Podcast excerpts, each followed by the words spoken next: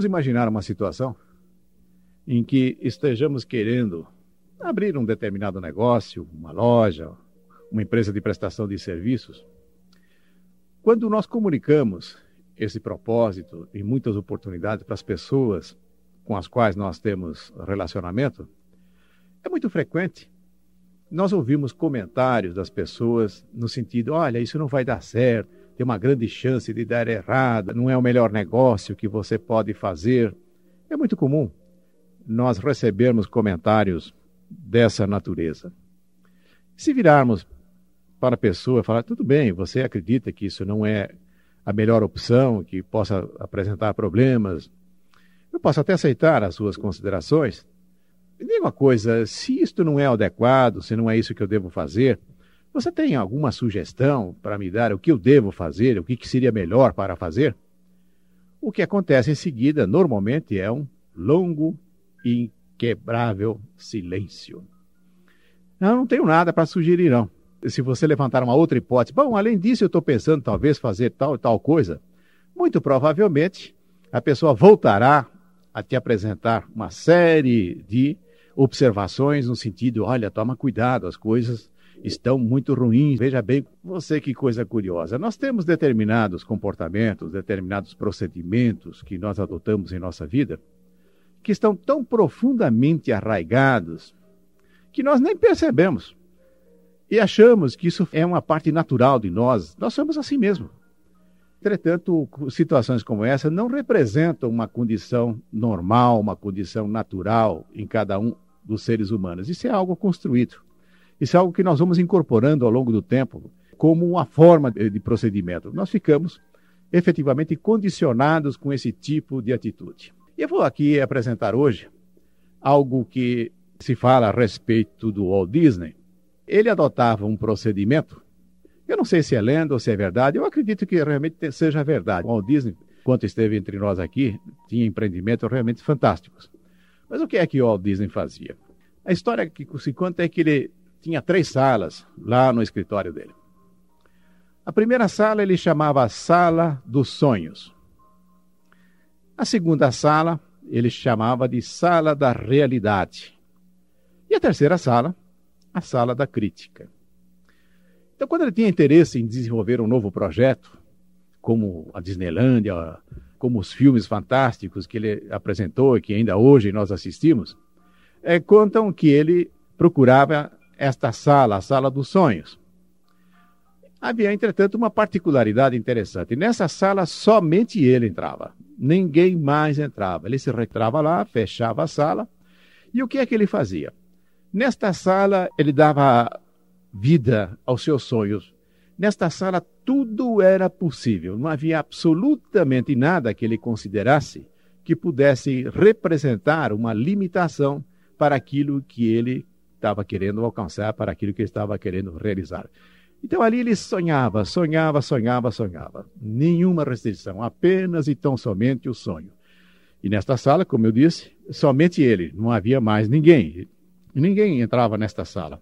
E nessa sala do sonho ele podia permanecer ali durante muito tempo, ele poderia voltar vários dias, e às vezes ele ficava até meses nesta fase do sonho. Mas aí chegava o um momento em que ele partia para outra sala, que é a sala da realidade. E aí também não era permitida a presença de ninguém, somente ele entrava nessa sala. E ao entrar nessa sala, atuava como um jardineiro que vai aos poucos aparando os excessos da planta, mas sempre com cuidado de fortalecer a planta e não de criar constrangimentos para o próprio desenvolvimento da planta. Então, o que ele fazia? Ele pegava aquilo que ele sonhou de uma forma tão intensa naquela outra sala e procurava eliminar aquelas coisas que ele entendia que estaria superando a possibilidade de vir a realizar aquele empreendimento. E assim ele fazia também durante algum tempo, ele dedicava o tempo que fosse necessário para que ele pudesse pegar aquele sonho fantástico e colocasse em bases que ele entendia ser algo realizável. E como eu disse, nessas duas salas, somente ele, na sala dos sonhos e na sala da realidade. E por fim, a sala da crítica. Aí então, eram convidados as pessoas que trabalhavam com ele, muitas pessoas eram convidadas para participar com ele deste novo evento no seu processo criativo. E lá se reuniam. Mas havia uma condição muito interessante. Todos poderiam participar dessa fase, contanto a regra solicitava que eles perguntassem como vai ser feito aquilo, onde é que ele vai arrumar os recursos para fazer aquilo, quais são as pessoas, quem é que vai viabilizar aquilo. Não era aceito, portanto, nenhuma intervenção do tipo, ah, isso não vai dar certo, isso é loucura, isso é irrealizável. Não. As pessoas deveriam fazer perguntas. Como é que você vai fazer isso? Quando você vai fazer isso? Com que recursos você vai fazer isso? Quem é que vai fazer isso?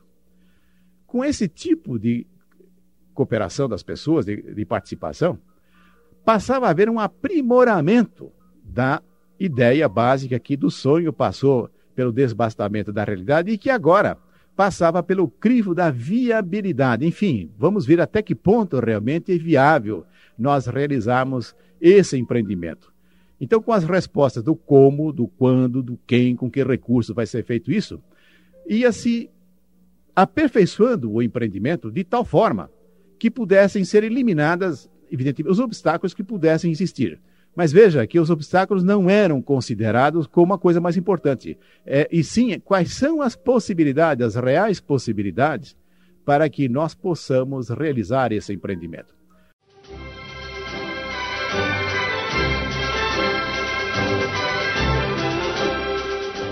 No primeiro bloco, eu estava descrevendo o que o Walt Disney adotava como forma criativa para ele desenvolver os projetos, em que ele tinha três fases básicas, que é a fase do sonho, da realidade e da crítica. Isso que nós falamos, você pode colocar em prática na sua vida também. Há um primeiro momento em que nós precisamos sonhar. E no momento em que nós estamos sonhando, nós não devemos comentar isso com ninguém. Porque caso nós ficarmos divulgando isso, muito provavelmente as pessoas já vão começar a ver um monte de entraves, vão trazer condições para limitar aquilo que não deve ser limitado. Nessa fase, realmente nós devemos pensar tudo dentro de uma visão, tudo é possível. Enfim, a segunda fase, em que ainda também nós não vamos conversar com as pessoas, em que nós mesmos procuraremos colocar aquilo em termos que entendemos realizáveis. E numa terceira fase, podemos contar com a participação das pessoas que nos queiram ajudar mas dentro daquela colocação. Não é para simplesmente chegar lá e ficar dizendo, não vai dar certo, isso é uma loucura, isso é uma bobagem, mas que façam perguntas pertinentes no sentido de colaborar para o aperfeiçoamento da própria ideia. As perguntas, eu volto a insistir, é como é que isso vai ser feito, quando é que vai ser feito, com que recursos isso vai ser feito, quem é que vai fazer essas coisas. E com isso, então, nós estaremos aperfeiçoando a nossa ideia. Dentro desse tema, o que eu quero alertar também é que nós temos o hábito, não só de receber essas críticas destrutivas quando nós estamos pensando em fazer as coisas, mas nós agimos da mesma maneira em relação às pessoas que muitas vezes nos consultam a respeito dos propósitos que eles querem realizar. Isso começa dentro da nossa própria casa, quando os nossos filhos muitas vezes apresentam coisas que querem realizar, empreendimentos do qual querem participar, a tendência nossa é começar logo a explorar as coisas negativas, os problemas que aquilo pode envolver. Uma coisa curiosa, eu tenho aqui em minhas mãos, inclusive, um pequeno folheto que foi elaborado, uma espécie de uma recomendação para os pais. São mais de 10 recomendações. Todas essas recomendações começam com a palavra não. Não faça isso, não faça aquilo, não faça não sei o quê. O simples fato de nós declinarmos o que não fazer, em absoluto aponta o caminho a ser seguido. Se eu chego na rua procurando um determinado local e pergunto para as pessoas: essa rua me leva até tal lugar? Ela diz não. E você tem ideia de qual a rua que deve tomar? Não tenho a menor ideia. E se nós repetimos essa pergunta e tivermos sempre as mesmas respostas, o que, que vai acontecer? Nós não vamos chegar aonde estamos querendo. Então, para que nós possamos contribuir no sentido de criar condições para as pessoas chegar aonde está querendo chegar, nós temos que desenvolver a capacidade de saber o que deve ser feito. E mais ainda, desenvolvermos a nossa capacidade de dizer como aquilo é possível de ser feito, com que recursos, quem é que pode ajudar a fazer aquilo? Em que prazo seria adequado que aquilo se fizesse? Nós estamos vivendo um momento muito interessante que, que se nós tivermos esta visão do que e como, nós vamos prestar muito mais atenção. E se você perceber, normalmente as coisas param no quê? Quando vem uma pergunta em seguida, mas como é que vai ser feito isso? O que nós assistimos é um tremendo silêncio. Portanto, se nós prestarmos atenção em que as pessoas não só apresentam o que deve fazer, mas respondam a essas perguntas fundamentais: com que recurso, como vai ser feito, em que prazo, quem é que tem condições de colaborar para que isso aconteça. Mas, sem dúvida nenhuma, nós estamos diante de pessoas que fazem proposições sérias na vida. E nós temos que nos enquadrar dentro dessa categoria.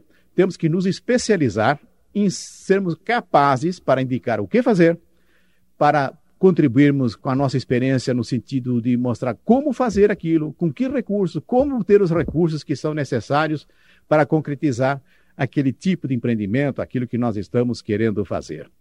Esse é o nosso recado de hoje, esse é o nosso convite para deixarmos de adotar a postura do não. Isso não é adequado, isso não deve ser feito, não é por aí. E quando chega no campo dos relacionamentos, essa visão é extremamente destrutiva também. Porque ou nós estamos diante de relacionamentos já em andamento, relacionamentos antigos, ou estamos procurando novos relacionamentos, normalmente nós temos o hábito de ficarmos observando aquilo que nós queremos e acabamos muitas vezes falando para a pessoa: olha, não faça isso, não faça aquilo, não faça tal coisa e assim por diante.